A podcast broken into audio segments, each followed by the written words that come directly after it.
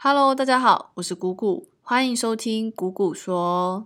诶，我最近发现大家在找软体工程师的工作的时候，可能会遇到一个问题，就是不知道到底要选大公司好还是小公司比较好。那所以今天我就从各个面向来分析一下，在不同阶段的职涯中，哪样的公司可能会更适合你。那我们就先从大公司和小公司的特点开始说起。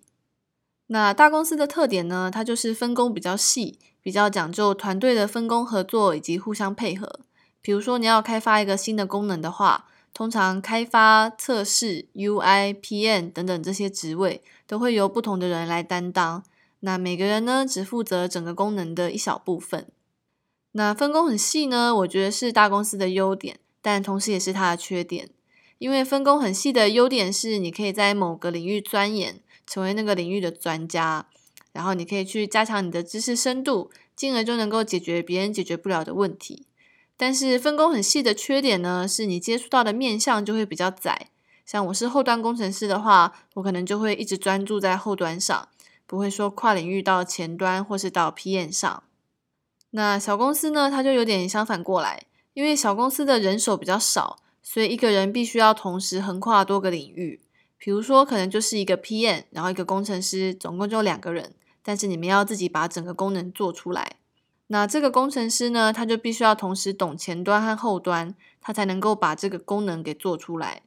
所以小公司的特点呢，它就是接触的面向很广。那你在小公司工作的话，就可以加强你的知识广度，你可以尝试前端、后端，甚至跨领域到 PM 都是有可能的。但是接触的面向很广呢，同时也是小公司的缺点。因为这个就表示你是一个样样会，但是样样都不精通的人，所以当你遇到一个比较困难的难题的时候，你就有可能没有办法解决它。那分析完了大小公司的特点，我觉得你要选择大公司还是小公司的这个问题，其实可以简化成你要选择加强你的知识深度，还是加强你的知识广度。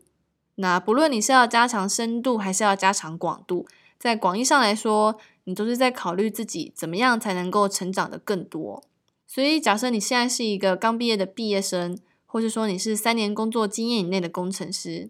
那如果你是这样的人的话，我会比较建议你去大公司上班。原因是因为我觉得你得先把一个领域钻研的够深了，然后你再去拓展你的广度会比较好。那在大公司，它因为分工很细嘛，所以你就有足够的时间去精进自己的领域。而且你也会有很多很厉害的资深工程师可以请教，而且在大公司，他碰到的问题相对来说会比较难。比如说，能够负荷一百人同时抢购的电商网站，跟能够负荷二十万人同时抢购的电商网站，那一定是后面这个二十万人的架构设计会比较难一点。那在大公司，因为他们的业务量比较大，所以你才会比较有机会能够碰到这样的架构设计。你可以去看着前人们是如何架出这样的系统。然后从中去学习他们的想法，那这些呢都是你在小公司是没有办法碰到的。哦，还有一点就是，我觉得大公司的制度化管理也是很值得学习的地方。虽然有的人会觉得大公司的制度化管理很不自由，但是你要想想，如果大公司的制度太自由的话，那么要管住这么多人是不太可能的。所以，制度化的管理呢，是成为大公司的必经之路。你可以在大公司中去学习公司是怎么去建立制度，怎么样去管理人才的。说不定你之后要创业的话，这个就会是一个很好的参考。那不过呢，因为在大公司分工实在太细了，有时候你做着做着，不知不觉就变成螺丝钉了。每天就是老大分配什么任务给我，我就做什么。你的视野会被局限住，就只会做一些重复性比较高的工作。那我觉得这个呢，是在大公司工作真的很容易碰到的问题，因为只要任务一来，你通常就会专注在眼前的任务上嘛，然后时间久了，你就也不太会去探讨说我们为什么要这样做，跟我们为什么要这样去解决。那如果想要避免成为公司的螺丝钉的话，一个比较好的办法是永远要记得去探讨问题本身，而不是只专注在分配给你的任务上。你可以试着从使用者的角度出发。然后更近距离的去接触问题，想过各种解法之后呢，你再尝试的去做分配给你的任务。我知道我说的会比较抽象一点，但是我是想要传达一个观念，就是你要让你自己尽量的靠近问题一点。你可以去思考问题之后再做事，而不是说照着分配给你的任务去做事。如果你能够时常做到这样的话，就不太容易会变成一个螺丝钉了。所以呢，三年以内的工程师，我非常建议你们可以选择大公司，你们可以增进自己的深度，同时也学习制度化的管理。但是要小心，不要变成螺丝钉。那如果你是拥有五到十年工作经验的工程师，呃，虽然我现在还没有啦，不过以我的想象来说，五到十年经验的资深工程师，那你是在大公司或是小公司都可以待。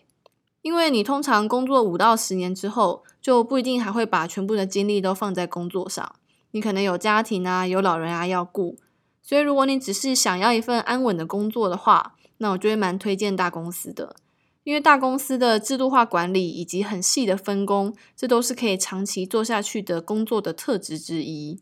那如果你是想要利用自己累积的工作经验，闯出一些什么名堂的工程师的话，那我就推荐你可以去小公司，或者说你可以去大公司的新创部门之类的，因为这种时候你通常已经有独当一面的能力了，你缺的是一个舞台，可以让你发挥所长的舞台。所以快速发展的小公司以及大公司里面的新创部门，这种刚起步的团队就会比较适合你。那最后我总结一下哦，新鲜人或是工作三年以内的，你就直接选大公司。那你工作五年以上，想要一个安稳的工作的话，也是选大公司。那如果你工作五年以上，还想闯一闯的，你就可以考虑选小公司或是大公司的新创部门。好啦，这一集就聊到这里。那喜欢我的话，可以订阅我，也可以到我的 Facebook 粉丝专业谷谷说按赞追踪。有问题想问我的话，也可以私讯粉丝专业哦。那我们就下一集见啦，拜拜。